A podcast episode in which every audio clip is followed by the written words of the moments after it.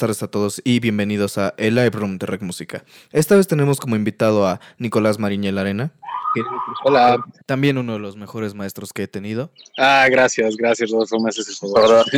Sí, hemos tenido, eh, de los mejores maestros que hemos tenido. Esta vez nos acompaña Daniel también aquí en la cabina. ¿Qué onda? Normalmente es el ingeniero, esta vez quiso también participar en la entrevista, así que a darle. Cuéntanos un poco de ti, Nico, a qué te dedicas, cómo, cómo llegaste a esto.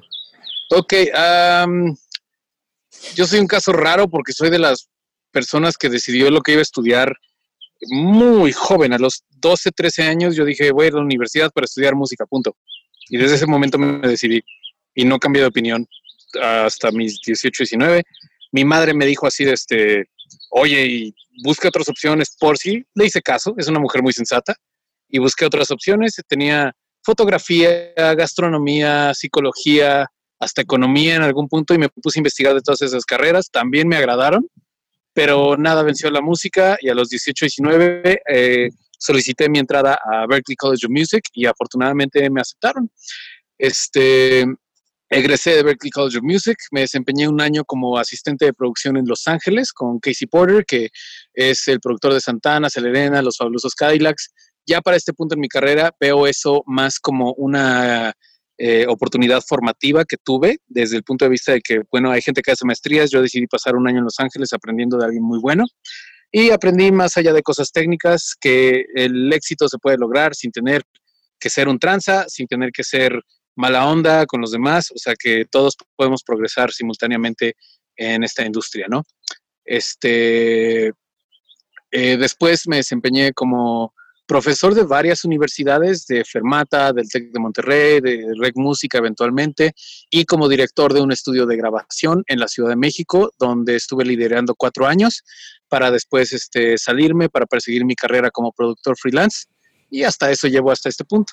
Digo, ah, qué bueno que hablas de todo esto porque eres una de las personas más todólogas que conozco, ah, ingeniero, productor, maestro, programador, y justo queríamos hablar de esto. Recientemente te has metido en la programación, especialmente de los plugins. ¿Qué nos puedes contar acerca de esto? Pues fíjate, es como consecuencia de, de varias ah, molestias que tengo yo con el status quo de las cosas.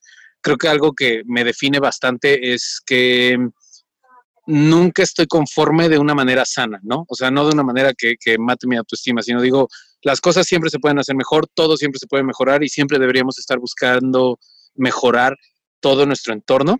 Y mi racha de programador, número uno, pues es mero gusto, por un lado. O sea, creo que desde niño me ha molestado muchísimo no entender algo. O sea, cuando de niño veía caracteres japoneses en el anime, decía, ¿por qué no sé qué son esas cosas? Me molesta no saber y quería aprender japonés. Cuando veía código en una pantalla, decía, me molesta no saber qué es ese código, quiero entenderlo. Cuando veía botones en un control remoto, decía, necesito saber qué hace cada botón, ¿no? Y ese ímpetu me llevó a decir, bueno, pues igual un día sí aprendo a programar. Eso fue pues ya a mis 32, 33 años que empecé a aprender a programar. Y después encontré una razón social de por qué hacerlo, porque mientras más me meto en el mundo de la programación, más me doy cuenta que hay este, este sistema muy capitalista detrás del mundo del software, en el cual eh, compañías que producen el software que utilizamos día a día, este, tienen esta maquinaria, este esquema, en el cual hacen creer a los usuarios que son absolutamente esenciales todo el tiempo, ¿no? O sea, que no puedes producir música si no tienes el software de tal o cual compañía, si no tienes los efectos de audio de tal o cual compañía, si no usas tal o cual sistema. Lo cual, pues, honestamente es un engaño, porque el software es mucho más accesible de lo que le damos crédito. Es algo que programar es algo que mucha gente puede hacer. Y mi afán de aprender a programar también tiene que ver con ofrecerle a mis alumnos una oportunidad de empezar su carrera con las herramientas adecuadas sin tener que invertir una cantidad millonaria, ¿no? Porque siempre les digo, si van a invertir en su estudio casero, inviertan en el acondicionamiento acústico, inviertan en un buen micrófono, inviertan en unos buenos monitores, cosas que sería difícil o construir uno mismo, aunque sea posible, este, o que realmente representen algo físico y concreto en su, en su setup, ¿no? En el aspecto de la programación, a mí me duele mucho ver que, bueno, es que tuve que gastar 12 mil pesos para tal de AW, ¿no? Este, de software. O tuve que gastar como 6 mil pesos por una suite de plugins que siento que son esenciales cuando en realidad no lo son.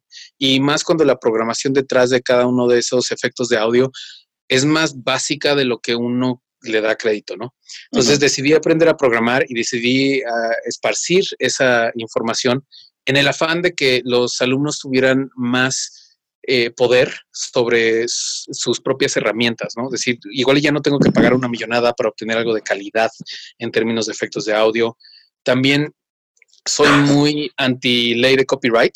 Este, no me agrada la ley del copyright. No siento que es una ley eh, bien redactada, bien fundamentada en el punto en el que originalmente la ley de copyright se hizo como para eh, proteger el derecho intelectual, lo cual está muy bien. O sea, esa es la parte padre de la ley de copyright. Sin embargo, con los años se desarrolló y por culpa de, compañías, este, de, de, conglomerados enormes como Disney, la ley de copyright se convirtió a algo como de, bueno, esto es mío y nadie más lo puede usar y yo tengo todos los derechos sobre quien sea que quiera usar esto lo cual parece una protección de propiedad intelectual, pero al final se transforma en un, si no lo haces mediante, mediante mis herramientas, no puedes, ¿no? Y estamos rodeados en la industria de la música de ejemplos como ese. Este, formatos de audio como WAV son propiedad de Microsoft. Si tú quieres integrar alguna funcionalidad WAV en tu software y sacarlo a la venta, le tienes que pagar una licencia a Microsoft. Si tú quieres sacar efectos de audio como VSTs o AUS, le tienes que pagar una licencia o a Steinberg o a Apple, ¿no? Entonces, o sea, e, e, es lo que está mal con nuestra época, o sea que cosas que deberían ser accesibles y relativamente de bajo costo a la población en general se convierten en algo que básicamente chupa el dinero de la población en general, lo cual a su vez es malo porque quien no tiene dinero para gastar no gasta, quien no gasta no contribuye a la economía, y si no contribuyes a la economía, la polaridad entre pobres y ricos se hace cada vez más grande. Y obviamente la industria de la música no es el único aspecto de ello. O sea, sucede en la industria alimentar, eh, alimentaria, sucede en la industria bancaria, sucede en muchos sectores de la economía que nos hacen creer que necesitas un banco, que necesitas un seguro, que necesitas un carro, ¿no? O sea, tantas necesidades creadas que son falsas y que no contribuyen a la calidad de vida de la gente en general. Lo hago principalmente porque me pongo en los zapatos de mis alumnos a punto de graduarse, 22, 23 años, que se les exige tener experiencia profesional, que se les exige estar ya completamente formados en un mundo en el que compiten con gente con 20 años de experiencia, y pues claramente es una desventaja. O sea, quien tiene más poder adquisitivo tiene más posibilidades de carrera, lo cual está muy mal, ¿no? Y creo que empezar por el software es una buena idea. Si no estás gastando en el software, estás gastando en algo más fructífero para ti. Prefiero que gasten en educarse que en necesidades falsamente creadas, ¿no?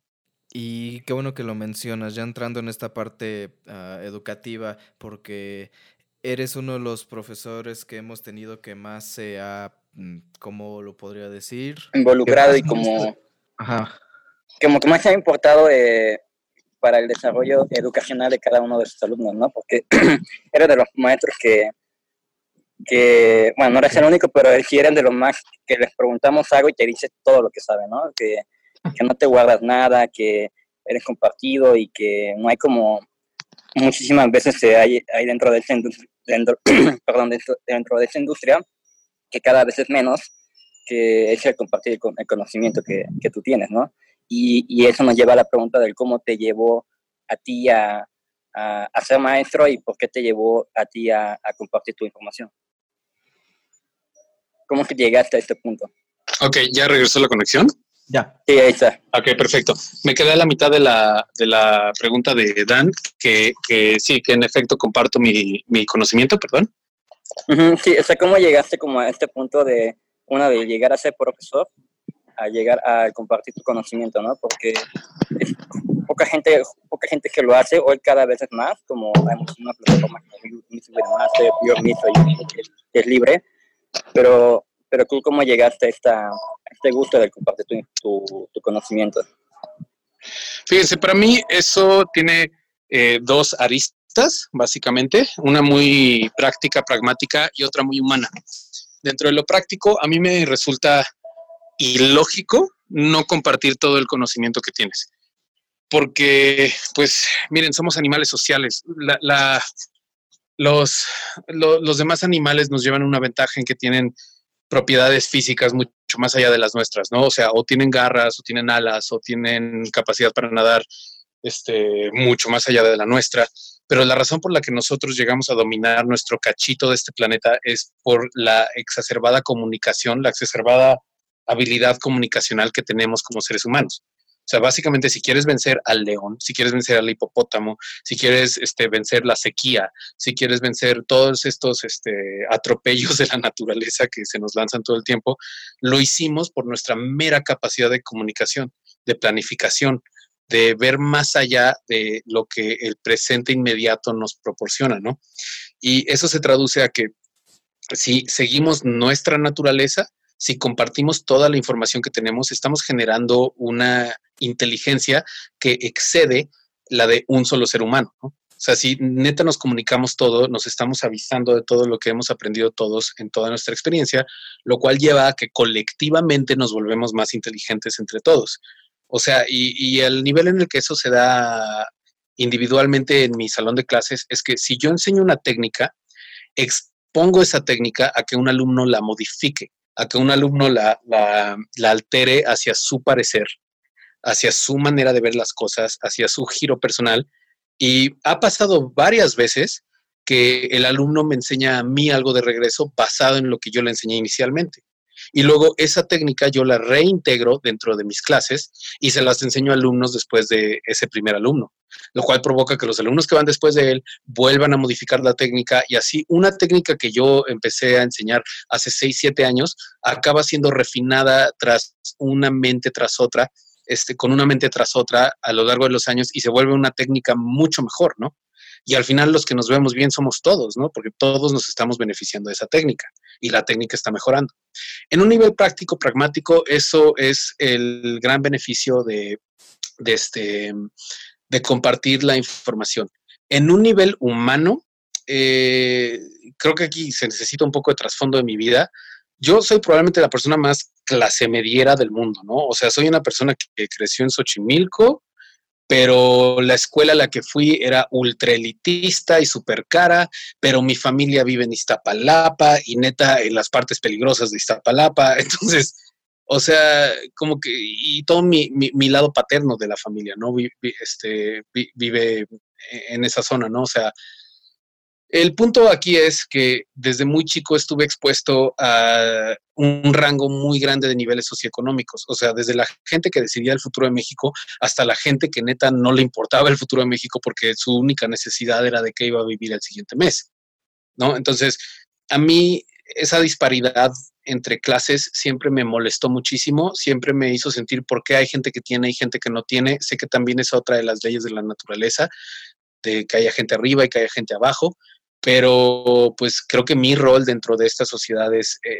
ese de, buscar volver a la gente igualadores, ¿no? O sea, que digan, no hay tanta necesidad de que unos tengan más, otros menos, sino que todos tengamos suficiente, ¿no? Y creo que el esparcimiento del conocimiento ayuda a, esa, a ese ideal, que digo, bueno, un día igual y eh, los estratos socioeconómicos están más igualados gracias a que todos tuvimos esta actitud de compartir el conocimiento entre todos. Al final, el conocimiento sí es poder. No es por nada que la gente hace espionaje corporativo, no es por nada que, que los gobiernos mantienen información de manera confidencial, porque al fin y al cabo la información es algo sensible, la información es algo que puede alterar el curso de la historia, la información es algo que puede modificar la diferencia entre que tú hagas cierto salario un mes o el doble el siguiente, ¿no? Entonces creo que como labor social sí es importante que tengamos una actitud de apertura ante el conocimiento que beneficie a todos y no nada más a unos cuantos.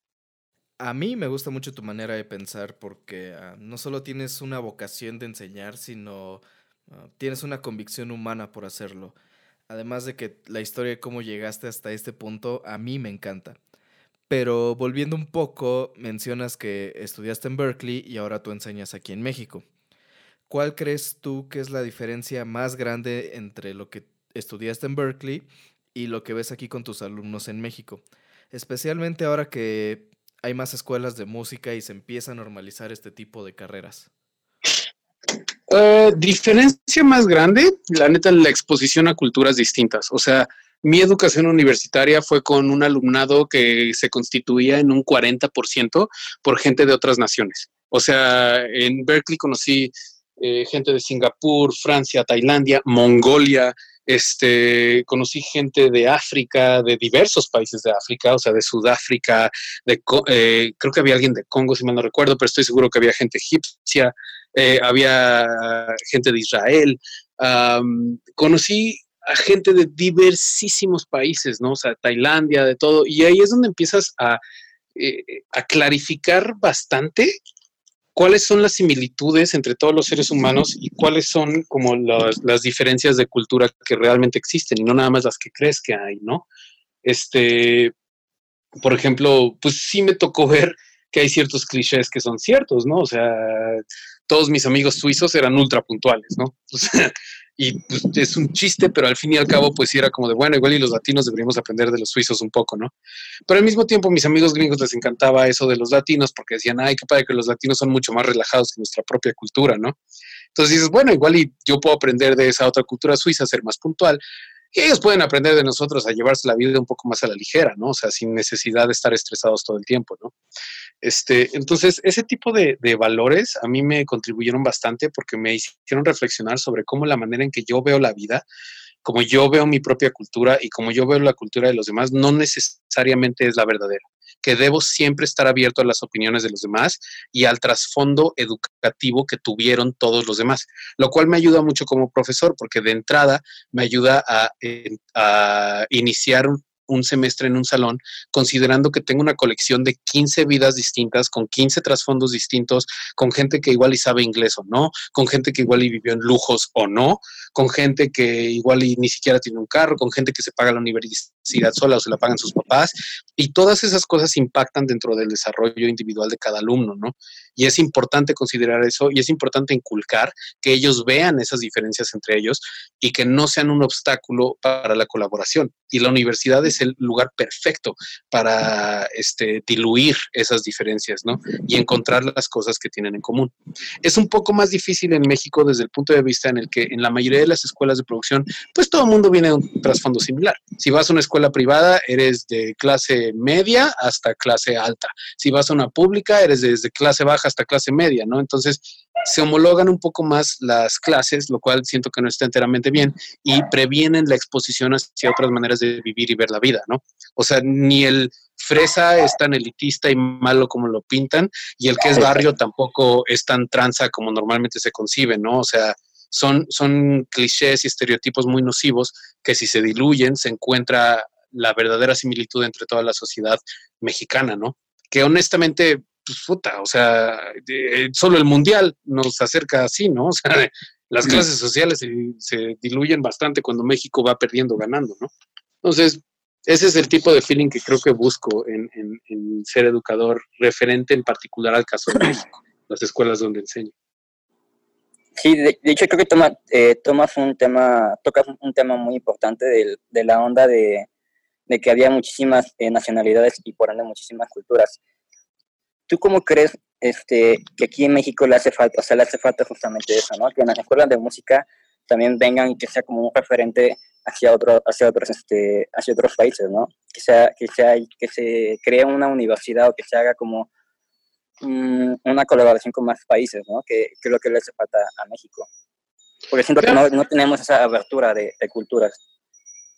En definitiva, o sea, es triste que no tengamos esa apertura tan grande cultural, en estos niveles en México porque en cierta manera, o sea, pues sí tenemos varias naciones dentro de este país, o sea, la manera de ver la vida de alguien de Monterrey no es la misma que alguien que es de la nación Huichol, o sea, de alguien que es de, o sea, y me refiero a ellas como naciones, porque en serio, en las diferentes áreas de México hay diferentes naciones. O sea, no es lo mismo la nación del norte que la nación que cubre Oaxaca, Guerrero, Chiapas, que la nación que cubre el Istmo, que la nación que cubre este eh, Durango y Jalisco. O sea, neta tenemos diferentes nacionalidades, por así decirlo, dentro de este país, que rara vez eh, reconocemos más allá de chistes sobre los clichés que cada una de estas regiones tiene, pero en sí sí tenemos maneras distintas de ver la vida y no nos damos cuenta.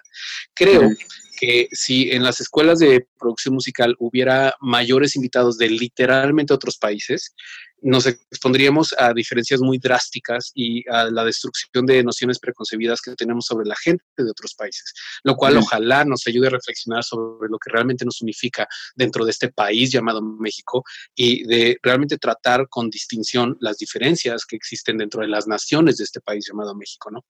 Creo que eso nos haría bastante bien.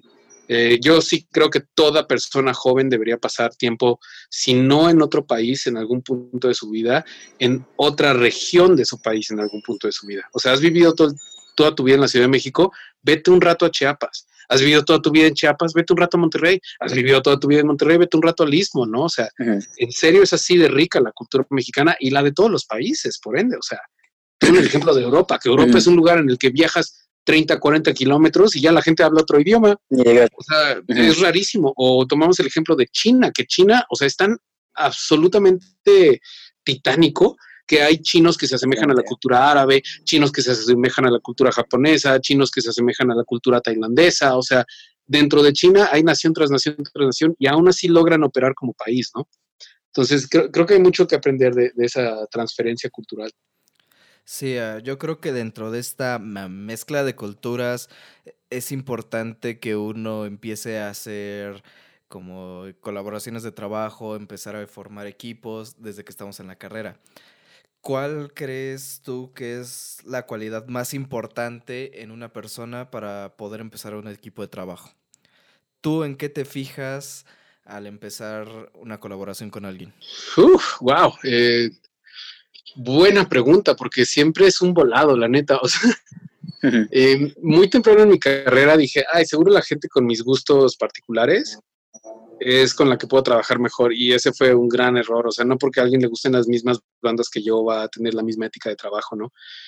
Y luego me encontré que mis mejores amigos tenían gustos musicales muy discrepantes a los míos pero porque éramos buenos amigos podíamos trabajar muy bien y poner la cabeza en un esquema profesional que nos mantenía serios y sin necesariamente tener que concentrarnos en nuestras diferencias en gustos estéticos. Entonces, eh, la neta creo que la respuesta a esa pregunta es que siempre se conlleva un riesgo. Uno hace la mejor, ahora sí que adivinanza, de con quién va a trabajar mejor, ¿no? Dices, es que tenemos buena química, es que hicimos este proyecto y nos salió súper bien. Nada te garantiza que el segundo proyecto con esa persona te vaya a salir súper bien. Nada te garantiza que vayan a ser compañeros para siempre, pero creo que se trata de mantener esa antena alta, ¿no? De decir, mira, si ya trabajamos tres proyectos juntos y están padrísimos y de buena calidad y nos la pasamos bien, pues muy probablemente este es alguien con quien puedo trabajar el resto de la vida. Y tomando en cuenta que a lo largo de los años la gente cambia, la gente cambia de ambiciones, la gente cambia de manera de ver la vida y que probablemente en otro punto de tu vida esa persona con la que normalmente colaborabas pues ya no es el mejor match para ti y es hora de buscar a alguien más, aunque te mantengas de amigo de esa persona inicial, ¿no?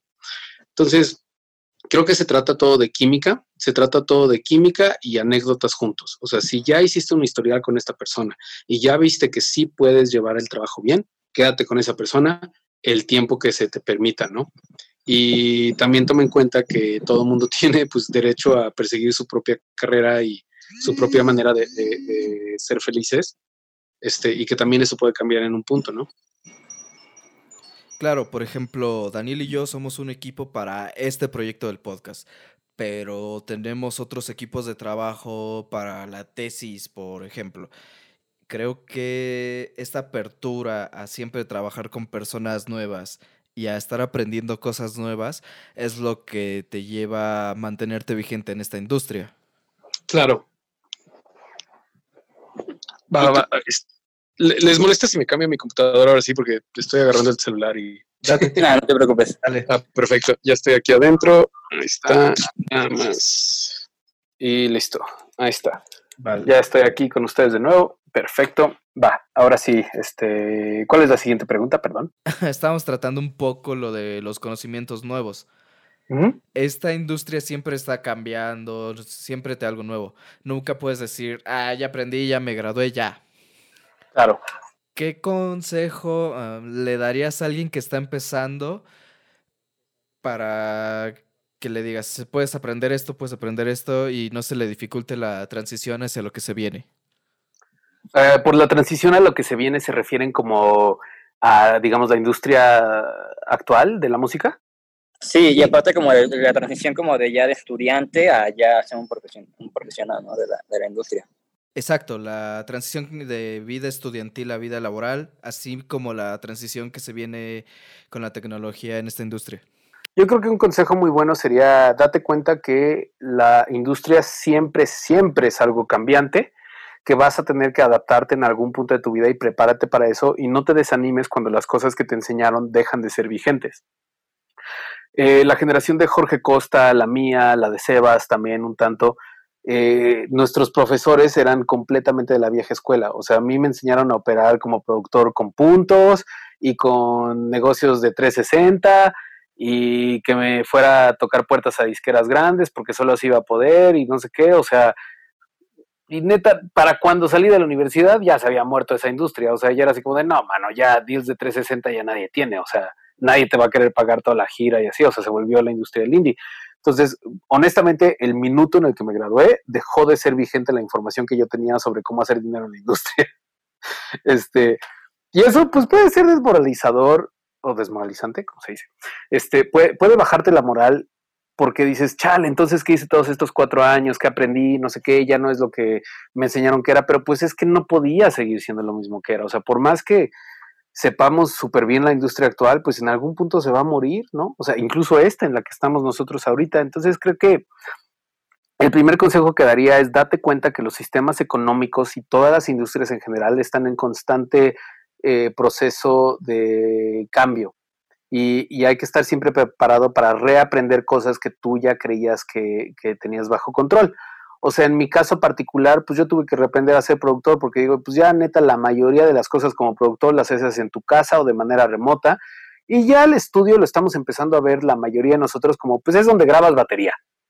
¿No? Donde grabas metales, o un ensamble entero, o un live session, o sea, ya no lo vemos tanto como una parte tan esencial, contrario a lo que a mí me enseñaron, que era este, que el estudio es para todo, ¿no? O sea, desde la preproducción hasta el máster, ¿no?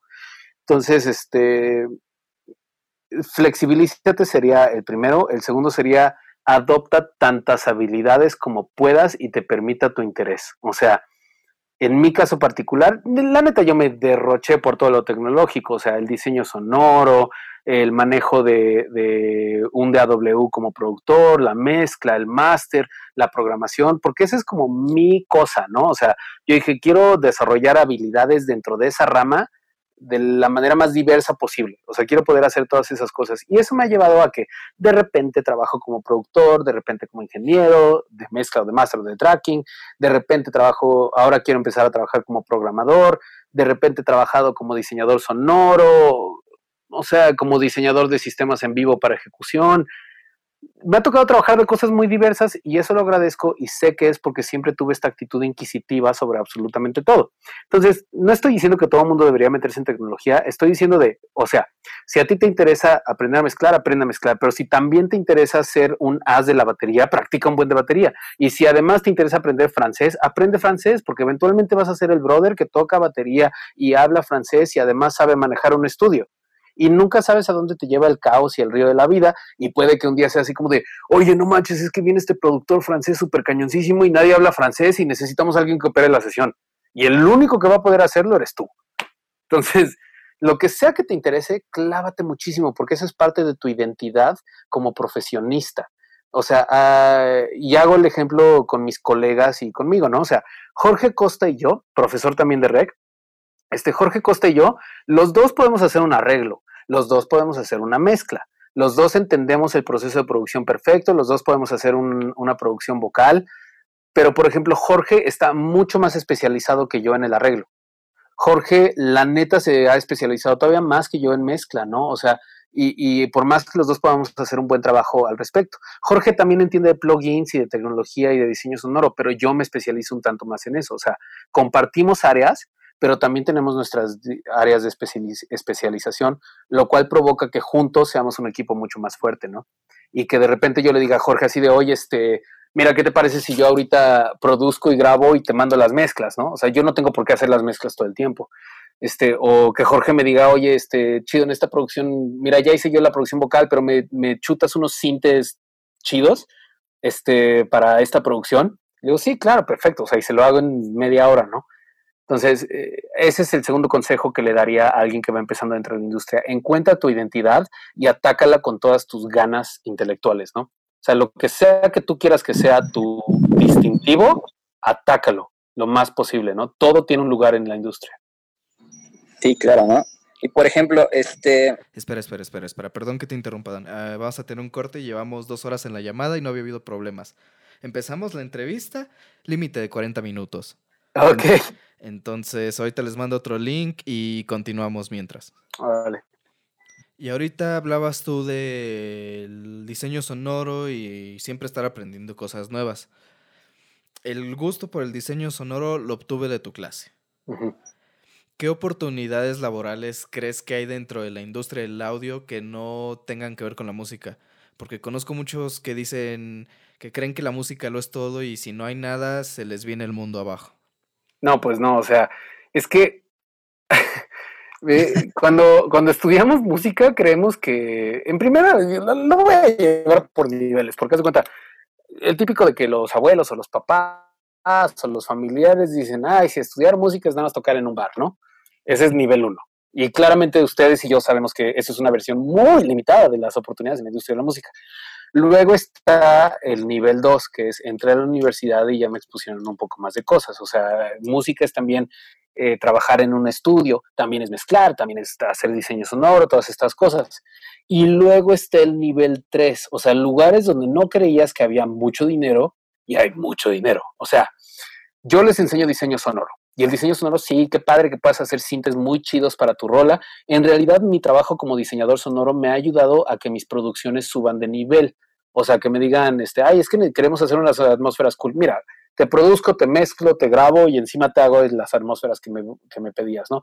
Eh, mi trabajo como diseñador sonoro en la música es más un colateral de lo que es un principal, ¿no? O sea, realmente no me contratan por el diseño sonoro, el diseño sonoro es un plus en la producción musical.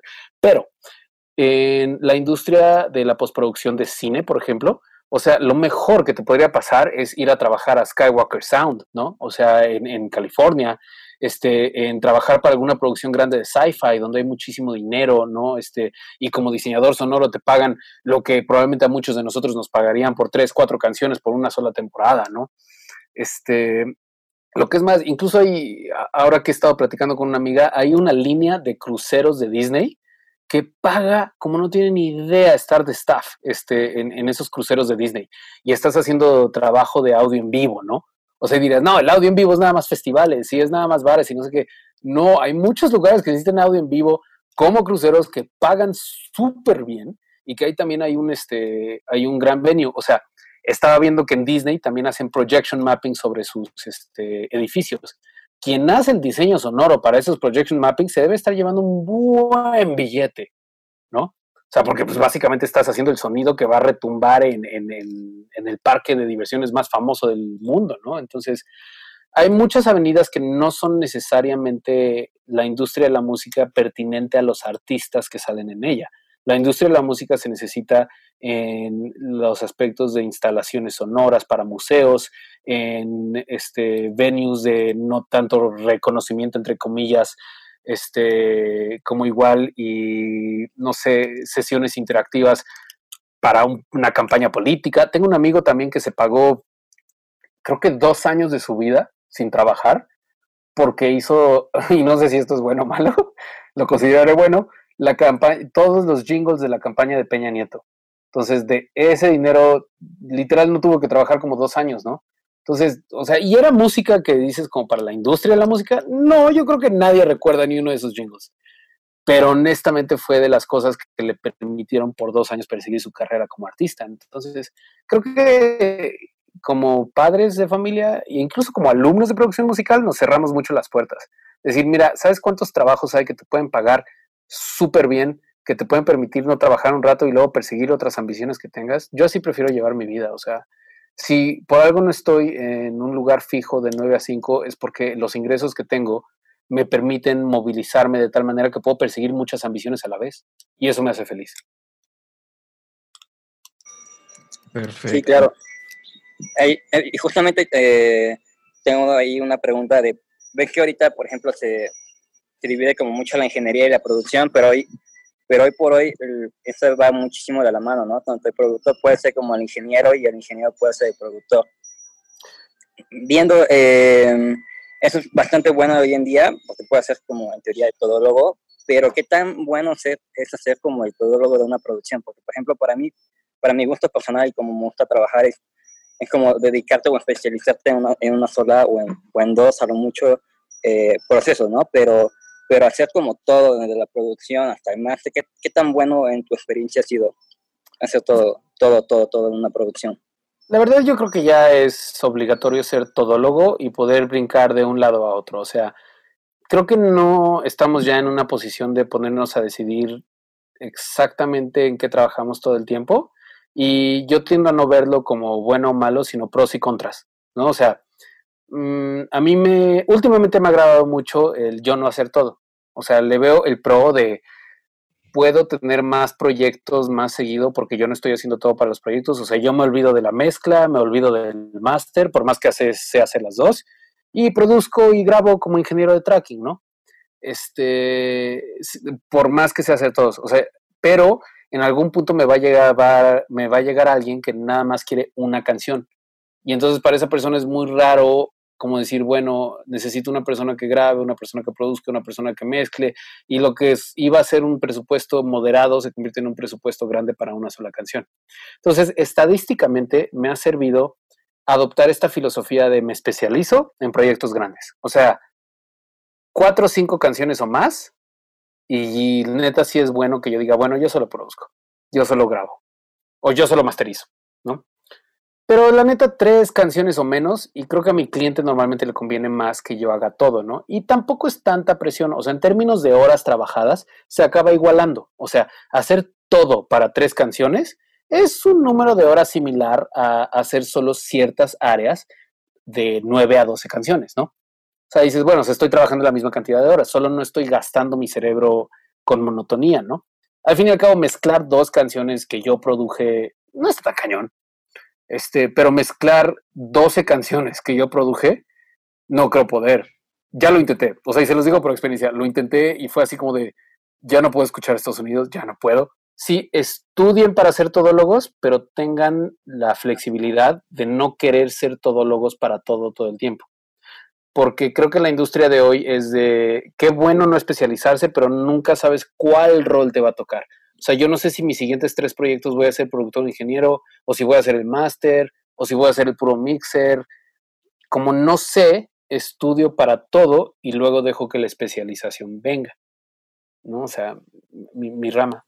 Sí, o sea, justo como lo dices, está muy difícil hacer todo tú solo cuando es un proyecto a estúpidamente grande, pero también se vuelve contraproducente traer a 20 personas para una producción, no sé, de dos, tres canciones.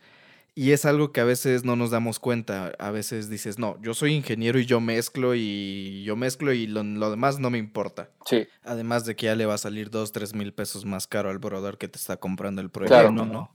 ¿Por qué no hacer un par más de cosas tú, no? Y está muy bien que toques todo esto porque hay algunas personas que creen que el ingeniero a la ingeniería y el productor a la producción y ya. Eh, y bueno, creo que esto ya no pasa realmente, ¿o sí? Ah, creo que no hay nada de malo con perseguir esas, esas vías, solo como dije, pros y contras. Pros de, de pensar así, pues igual y te vas a volver un turbo ingeniero, o sea, un turbo mixer, un turbo ingeniero en máster. Contras, tal vez sea más difícil encontrar un ingreso en cierto punto de tu vida. Pros de pensar como yo pienso, pues mira, eres más accesible a muchos más, este, a muchos más vías de ingreso. Contras, que igual y yo no tengo el tiempo que tendría alguien completamente dedicado a ser ingeniero a especializarme tanto en mezcla como esa persona, o tanto en mastering, ¿no? O sea, creo que tú escoges cómo quieres, como dije, tu personaje de este RPG llamado vida, ¿no? me encanta esa comparación, me encanta. Sí, la vida es un RPG. Tus habilidades te permiten o no te permiten X o Y cosas y realmente como en un RPG, pues no hay combinación ganadora, solo es como manejas tú el personaje. este, yo creo que justamente esa onda de, de, ser solo en mixer o ser solo en master, creo que eso hace 20 años era como posible, ¿no? Porque yo creo que ahorita los que se dedican solamente a hacer mixer como Marco Brauer o como, no sé, Chris Larry, que se dedican solamente a mezclar, es porque ya tienen un mercado de hace 20, 25 años. Sí, que ya son reconocidos por todo el proyecto y por todas las canciones que han, que han, mezclado a lo largo de su carrera. Yo creo que hoy en día el mercado, justamente como nos venían diciendo antes, eh, ha cambiado, ¿no? La industria ha cambiado y, y nos ha obligado una, en parte de que los presupuestos hoy en día ya no son como antes, que antes era, no sé, poner un millón por un millón de dólares, dos millones de dólares o más por un álbum, ¿no? Ahora ya es la mitad o menos de la mitad para, para hacer un disco. Los presupuestos se, han, se, han, reducido bastante. Yo creo que igual, eso igual afecta muchísimo a, a querer ser, a ser solamente especialista en algo, ¿no? Sí. Y además también es un panorama positivo desde el punto de vista en el que antes había 3, 4 clientes con millones de dólares. Ahora hay como 200, 300 clientes cada uno con esos millones de dólares repartidos, ¿no? O sea, mm. Neta, la, la cartera de clientes se ha vuelto enorme últimamente, o sea, lo cual permite que más gente se pueda dedicar a esto. Sí, ah, he escuchado muchas veces el comentario este de, ah, se va a morir la industria de la música. No realmente, solo están mejor distribuidos los recursos. Sí. Ya no necesitas millones de dólares para hacer un disco. 10, 15 mil dólares y lo puedes hacer tú en tu casa. Claro, y a mí me encanta, por ejemplo, de esta época la posibilidad de que este, un cliente me dice, quiero grabar esto, esto y el otro, ¿no? ¿Y dónde grabaríamos? Y básicamente le puedo contestar, ¿dónde vives? Conozco un estudio chido cerca de donde vives, ¿no? O sea, si vives en el sur, eh, bueno, cuando estaba Alan, me gustaba irme a Zuno, ¿no? En el sur este, en el, ah, vives por Polanco, pues vámonos a Honky Tonk o vámonos, o sea, hay muchos estudios muy chidos por la ciudad y lo mejor de todo es que todos nos estamos haciendo amigos. Entonces, pues como que siento que somos como un gran equipo que se reconfigura una y otra vez.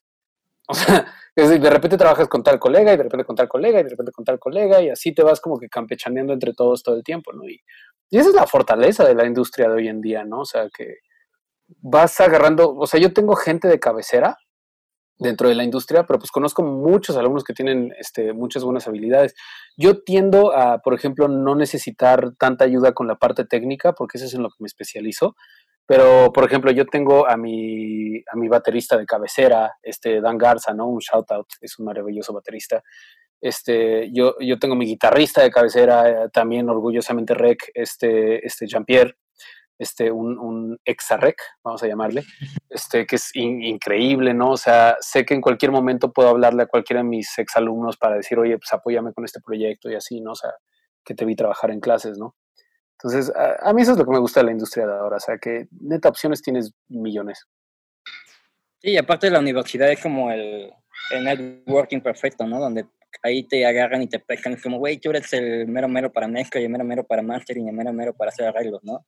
O sea, se los pongo de esta manera, o sea, mis exalumnos, o sea, llevo ya unos buenos años enseñando y empieza a resultar que mis exalumnos acaban siendo, si no una fuente de ingreso porque ellos me jalaron a un proyecto o porque quieren que los produzca, este, también empiezan a obtener posiciones de influencia dentro de la industria y me encanta ver eso, ¿no? O sea, ya dejé de contar las veces en que veo a alguien que entró hace 6, 7 años a, a mi salón de clases sin entender la más mínima J de Pro Tools, pero ahora son directores del Centro Cultural este, Digital de la Estela de Luz, ahora trabajan en Spotify Nueva York, ahora dominan One RPM en la Roma, este, ahora, no sé, o sea, trabajan por todos lados, o sea, y neta, me encanta ver que en la Ciudad de México, ya para donde volteo, hay un exalumno mío y en cualquier momento en el que, y, hablo de mi beneficio personal, porque pues eso es parte de las,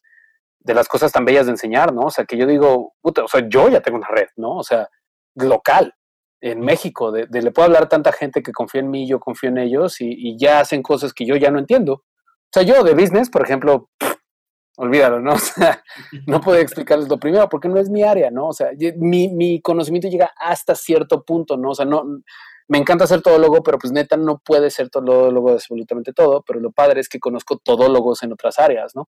Y eso se me hace maravilloso, o sea, tengo una amiga que trabaja en Amazon Music y me ha ayudado a posicionar a mis artistas en listas, o sea, se vuelve padrísimo. A mi exalumno de Nueva York, este, le recomendé al Iván, también otra banda de rec, y me los puso en una lista bien chida. O sea, muy padre. O sea, neta, estas cosas te recompensan como no tienes idea. El, punto de hacer una red. Sí, y, y justamente tocaste ahorita como, se me viene a la mente una pregunta, más bien una duda.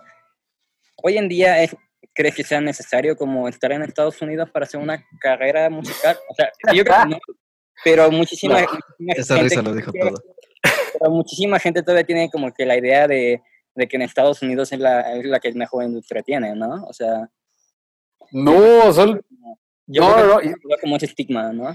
¿Y saben a quién deberían entrevistar después? O es más, o entrevístenos juntos a Jorge Costa y a mí. O sea, yo literalmente me regresé de California. O sea, porque dije, esto no es posible, o sea, esto no es lo que yo veía como el American Dream.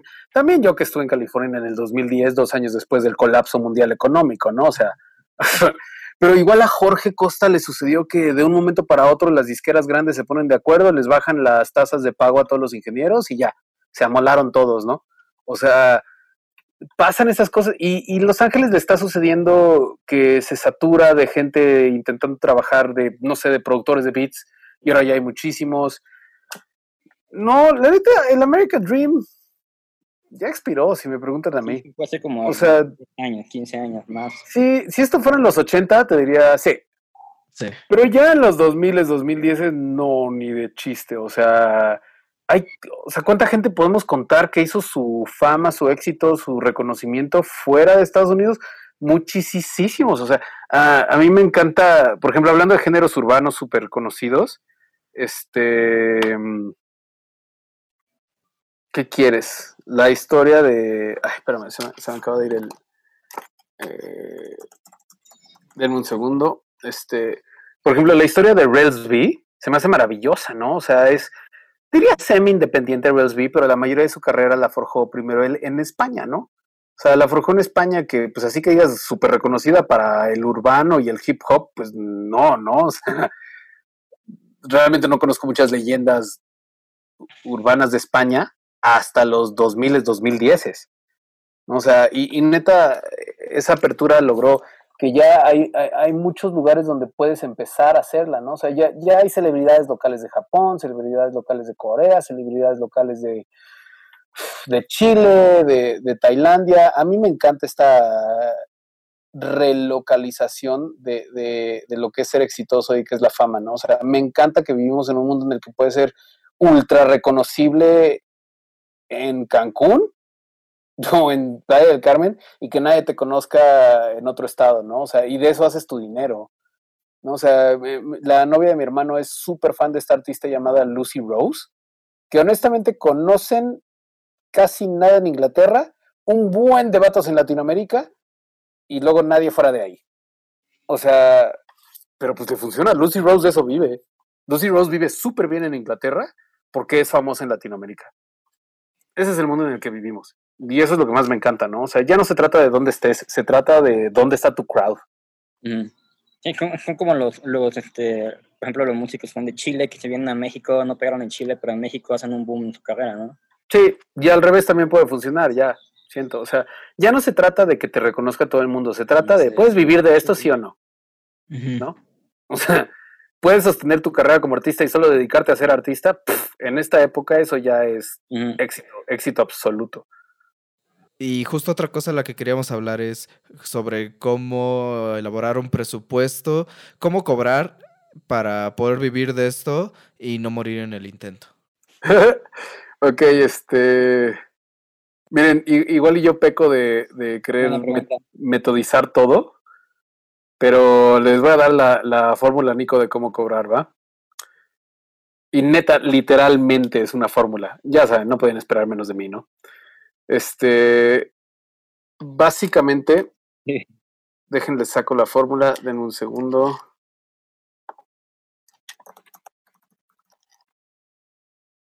Ok, es, es, estos son los siguientes pasos. Primero, tienes que sumar todos tus gastos, todos tus gastos este, mensuales. Eh, todos, o sea, incluso si es eh, para, digo, fuera de lo obvio de la gasolina, colegiatura, renta, todo ese tipo de cosas, también tienes que juntar tus, pues para salidas, para restaurantes, para comida afuera, todo. juntas esa cifra y la divides entre 160. ¿Por qué 160 en específico? Porque eso es lo que trabajarías si trabajaras 9 a 5, este, 5 días a la semana, 4 semanas al mes. La neta, muy hipotético. Entonces, ese número entre 160 es tu mínimo de lo que vas a cobrar. O sea, neta, tu absoluto mínimo. Y creo que tengo un ejemplo aquí con, sí, aquí está. Tengo un ejemplo ya con cifras, ¿no? Supón que, que en este paso número uno, ¿no? Sumas todos tus gastos mensuales, todos, todos, todos, todos, todos. Y supongamos que son 15 mil pesos al mes, ¿no? O sea, por poner un promedio, 15 mil pesos al mes de gastos mensuales para vivir. También tienes que agregar, agregar fondos de ahorro, o sea, de cosas que quieres ahorrar en un futuro, como más equipo de audio, como tu retiro, como comprar una casa, como igual y momentos en los que no tengas este trabajo constante. O sea, tienes que hacer un fondo de ahorro para uso y se lo sumas. Supongan que ahora la cifra es 17 mil al mes, ¿no? O sea, tú necesitas 17 mil pesos al mes, con Después divides todo en 360 por la razón que ya expliqué, porque eso es 8 horas a la semana, 5 días a la semana, perdón, 8 horas al día, 5 días a la semana, 4 semanas al mes. Este, y lo divides. Si divides 17 mil en 360, te da más o menos 106 pesos. Esos 106 pesos por hora es el absoluto más cerdamente mínimo que debes cobrar ever por cualquier cosa. O sea, neta, ya es raspar el fondo de la, del barril. ¿Por qué lo digo? Porque en las industrias en las que nosotros trabajamos, realmente no hay tal cosa como trabajar 40 horas a la semana todo el tiempo. Es muy irreal. Entonces yo digo, bueno, asumamos la mitad. Supongamos que voy a encontrar 20 horas de trabajo a la semana, ¿no? O sea, no voy a encontrar 40 horas de trabajo a la semana ni de chiste. Voy a encontrar 20. Voy a encontrar 15 horas de trabajo a la semana por ejemplo, ¿no? Si le echo ganas. Entonces, eso quiere decir que en vez de cobrar 106 pesos, más bien debería cobrar 212 pesos, como mínimo, ¿no? O sea, como media, digamos, si así lo quieres poner también. Entonces, basado en este número de 212 pesos, 212 es como mi promedio. Ya si de plano quiero verme muy buena onda con alguien, le voy a cobrar 150. Si me resulta muy difícil el trabajo, pues voy a cobrar 300 o 400 la hora. Y eso ya depende de ti. O sea, por ejemplo, ¿qué se te hace fácil? ¿Editar audio? Está bien, cóbralo por 200 pesos a la hora si quieres. ¿Qué se te hace difícil? ¿Masterizar? Cóbralo en 400, porque tomó muchos años de tu vida llegar a ese punto en el cual pudieras masterizar. ¿Qué se te hace difícil? Afinar voces porque dices deberías cantar bien tú y así, pues cobra 300 pesos la hora. O sea, ese número de 212 te da una brújula de cuánto deberías estar cobrando para poder este, llegar a un sistema de prosperidad, ¿no? Este, y ya tú lo calibras tal vez bajo la competencia que igual y puedes tener. O sea, te das cuenta que todo el mundo a tu alrededor cobra 200 pesos la hora. Dices, bueno, entonces no me voy a ir a 400 todo el tiempo, me voy a ir a 300, me voy a ir a 150, me voy a ir a 250, ¿no? Este, y básicamente eso es como calibras lo que, lo que vas a cobrar. O sea, en mi caso particular, yo no cobro muy, no, lo que menos cobro es mi hora de edición y creo que en orden voy subiendo, o sea, creo que lo segundo menos caro para mí es la grabación, el tracking. Luego puse producción, luego mezcla y luego master, que es mi servicio más caro, ¿no? Porque siento que es el que más años me tomó desarrollar. No estoy diciendo que esto sea una ley, yo creo que tú lo calibras a tu gusto. Si tú quieres poner ingeniería de grabación hasta lo más caro, esa es tu especialidad y esa es tu decisión. Pero esta fórmula realmente te ayuda a mantener conciencia de, tu realidad económica, o sea, de cuánto realmente tienes que cobrar. Y que si alguien te está ofreciendo 50 pesos la hora, dices, sorry hermano, pero mm, no. ni siquiera me conviene para mi tiempo. O sea, podría estar buscando un trabajo que me dé más dinero que esto, ¿no? Y te ayuda a no perder el tiempo en cotizaciones que no valen la pena. ¿no? Y además, pues eleva el estándar de la industria. Si todos operamos basados en lo que necesitamos, pues todos cobramos lo que deberíamos cobrar y todo, todo nos va mejor. Este, y finalmente, si lo quieren en, en este en fórmula, es básicamente tus gastos mensuales más tu fondo de ahorro en 360 por 2 por el número de horas que trabajas en total. O sea, si tú sabes que te vas a pasar 20 horas en una producción, agarra ese por hora que decidiste, 300 pesos si quieres, 300 por 20 horas, perfecto, cobra 6 mil pesos. Listo. Me encanta esa metodología, me encanta.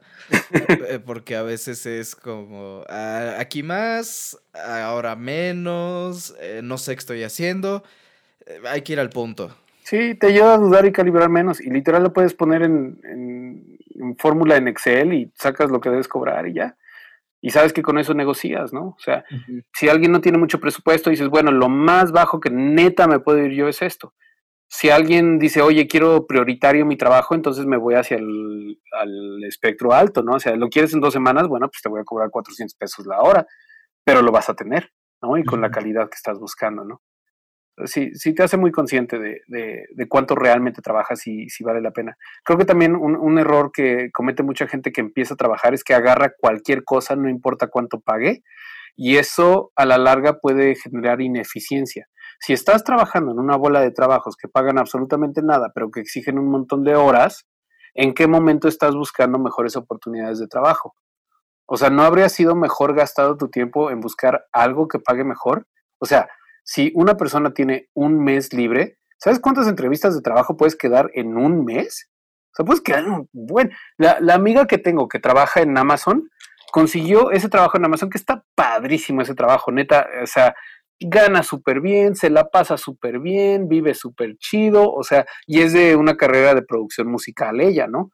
Pero la manera en que consiguió ese trabajo es que sí tuvo dos, tres trabajos que no, que no le eran satisfactorios por completo, pero en el momento en el que ella decidió renunciar, no renunció a lo menso. Dijo, me voy a pasar estos dos, tres meses yendo a entrevistas como loca. Y se entrevistó con decenas y decenas de compañías y en LinkedIn buscó un buen de cosas hasta que acabó en Claro Música, que le pagaba mejor.